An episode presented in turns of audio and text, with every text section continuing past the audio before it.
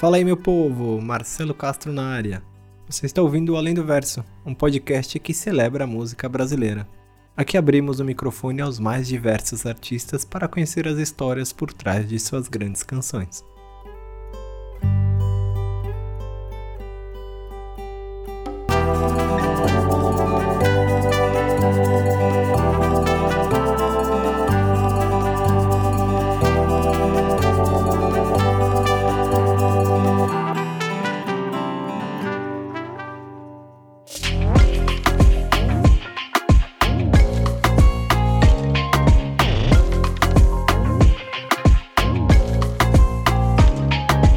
Diretamente de Feira de Santana, na Bahia, a cantora e compositora Raquel Reis abriu uma fresta no universo da MPB para colocar o seu olhar dançante, futurista e tropical na pista e fazer desse baile uma mistura gostosa. Aos 18 anos, a baiana se rendeu às raízes musicais familiares e começou sua carreira nos barzinhos de feira. E foi durante a pandemia que ela decidiu investir de vez na carreira e lançou seus primeiros singles e o EP Encosta. E deu muito certo. Maresia, a música que faz parte do EP, viralizou e ajudou a impulsionar Raquel nacionalmente, entregando uma mistura de MPB com pitadas de pop, pagodão e arrocha, uma pegada romântica gostosa. Afinal, o balanço é bom demais. Oi, gente, eu sou Raquel Reis. Eu sou cantora, compositora, sou redatora. Comecei a cantar em 2016 com Bazinho. Depois eu fui entender que eu queria realmente cantar minhas músicas, eu queria entender de verdade como é que funcionava o universo da produção e tal, da música autoral, e aí eu me joguei de verdade.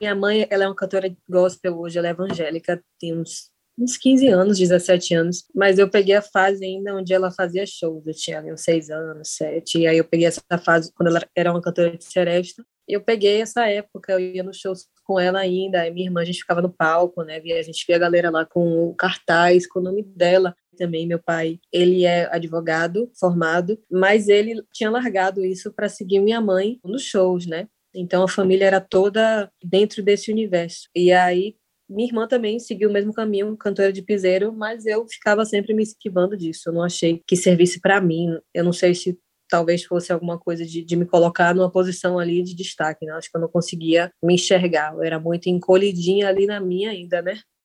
Em 2016, eu comecei a fazer barzinho. Um primo meu me chamou para fazer uma abrir um show para ele que ele ia fazer no, no teatro. Eu fui fazer. Depois disso, eu não parei mais. Todo final de semana, todo final de semana até que chegou um momento que se tornou cansativo para mim, já não via lógica em estar ali fazendo aquilo, é, é um, é um desgaste muito grande.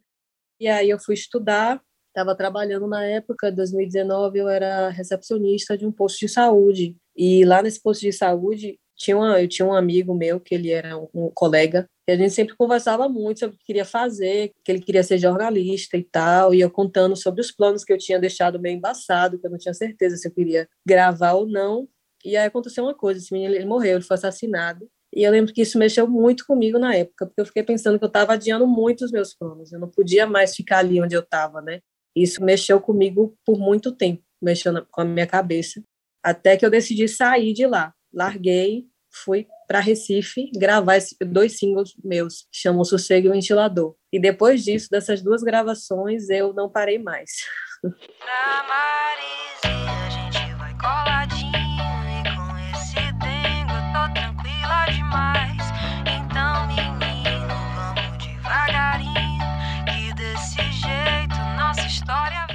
essa criação do EP, ele não todo, assim, foi muito em conjunto. A gente queria trazer misturas, a gente queria colocar o pagodão, a gente queria colocar o arrocha, né? Isso tudo junto com esse meu universo, mais da MPB.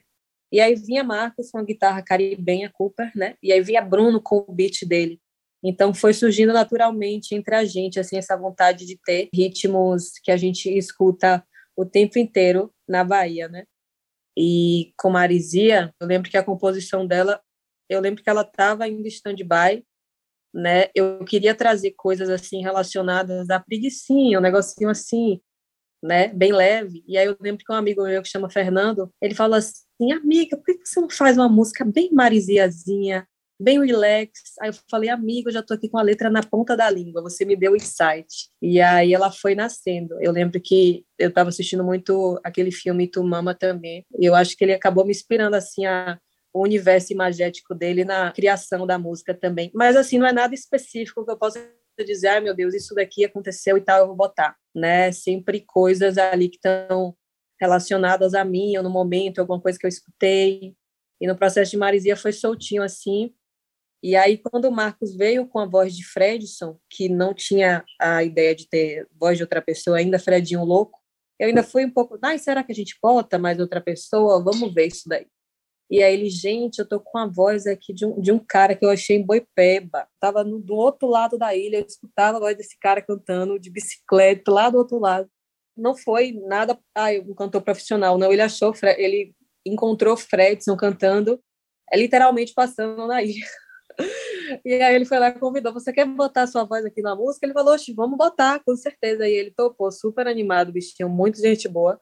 E aí ele trouxe pra gente a voz, e aí de início eu fiquei pensando, puxa, será, meu Deus, que a gente bota? Vamos colocar e deixar ela aqui guardadinha, né? E aí vinha Marcos com a guitarra caribenha dele, que ele tem uma banda que chama Lombreta, né, onde ele toca músicas mais puxadas para esse estilo. E aí veio o Bruno com o beat dele, com a coisa mais puxada para o trap, tudo mais, né? Com a visão dele. Aí vinha, aí eu chegava com a minha melodia, com a minha composição, mas nós três ali sempre trabalhando juntos para chegar ali num, num consenso em algo que a gente estivesse curtindo de verdade. A gente até balança, mas não cai, bebê, que a mão tá presa na sua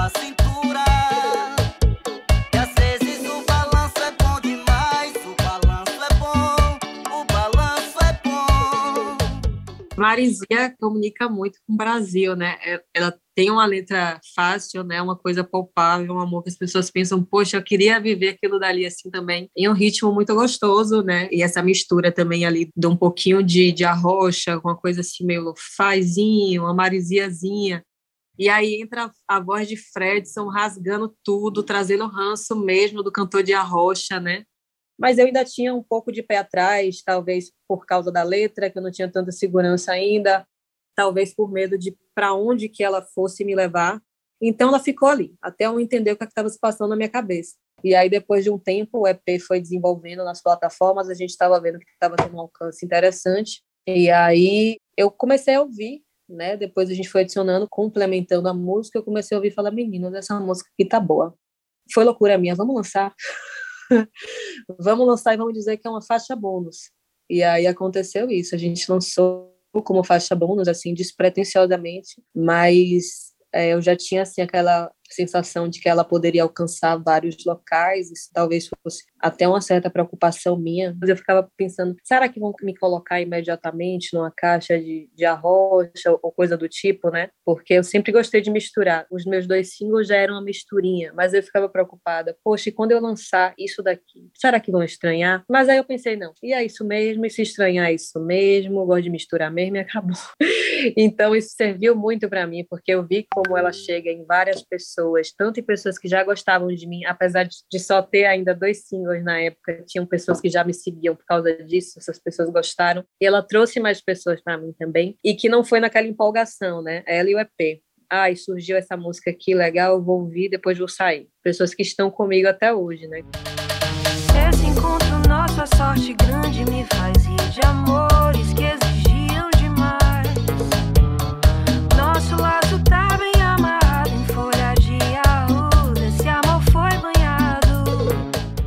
É, eu acho que é isso que o EP é bem misturado, né, nesse sentido. As pessoas até me perguntam, vem cá, você não canta música triste? Como é que é? Não sofre? Aí eu digo, você precisa escutar o meu repertório de basinho.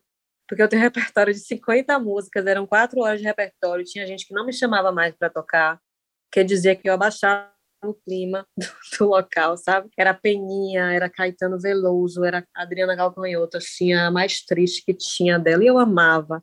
Aí o meu violonista na época falava assim, André, Raquel, vamos botar uma coisa mais alegre? Eu, não, não vamos não.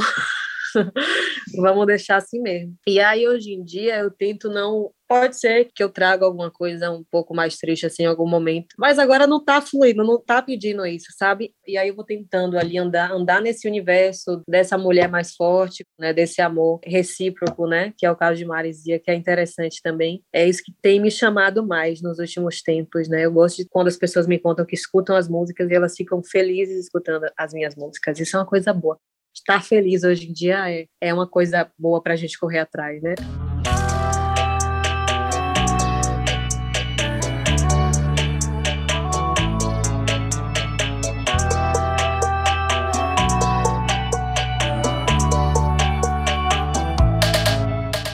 A gente, quando lança nossas coisinhas, a gente trabalha, a gente quer que tenha um alcance, a gente está ali. Mas, assim, até então, eu tinha um alcance dos números no Spotify, Deezer e tal. A gente tem ali uma a plataforma onde a gente olha, né, como é que tá o alcance, as playlists que a, que a galera coloca e que associam você, mas a gente não tem assim, a gente não, não acredita que aquilo ali vá se converter realmente em pessoas que vão lá te ver cantar. Então, eu vendo esse crescimento na, nas plataformas, achando muito legal, poxa, chegou em Thais Araújo, chegou em Adriana Calcanhoto, eu, um menino, como assim? Mas eu só fui realmente ter a noção de que estava acontecendo alguma coisa quando eu fui fazer o meu primeiro show no, na Eco, em Salvador. E aí, nesse dia, eu cheguei lá, tinha um, era um show meu, só meu, eu cheguei lá, tinham várias pessoas dentro, mas a ficha ainda não tinha caído. Eu cheguei lá, aí tem gente aqui, né? Deixa eu ver o que aqui tá acontecendo, deve estar tá rolando alguma coisa aí dentro. Aí cheguei, peguei meu drinkzinho, fiquei andando para lá e para cá, tal. Mas aí na hora que eu subi no palco, comecei a cantar, que todas as pessoas começaram a cantar as músicas, do início ao fim, até os singles que eu tinha lançado, eu falei assim, é, menino. E eu tinha lançado, inclusive, a música Me Veja também, na mesma época.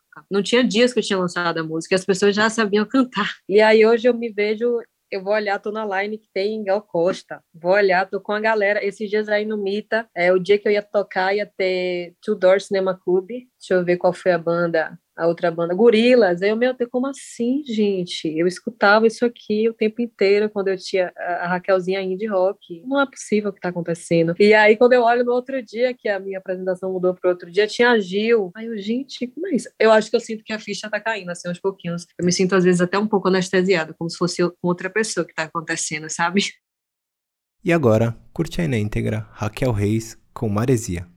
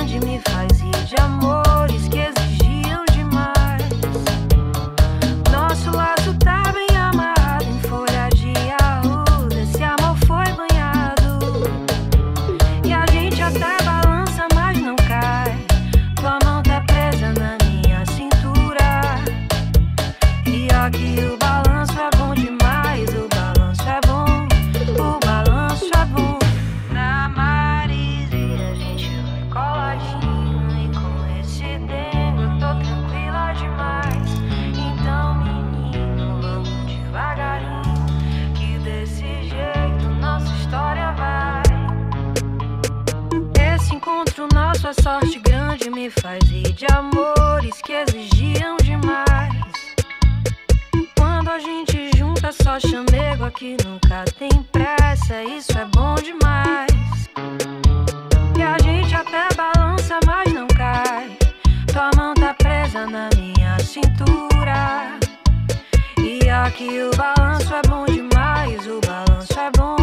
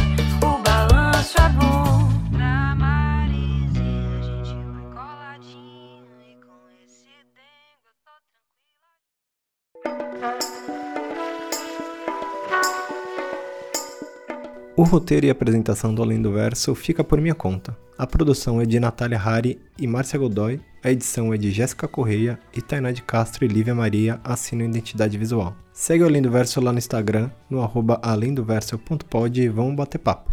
Valeu!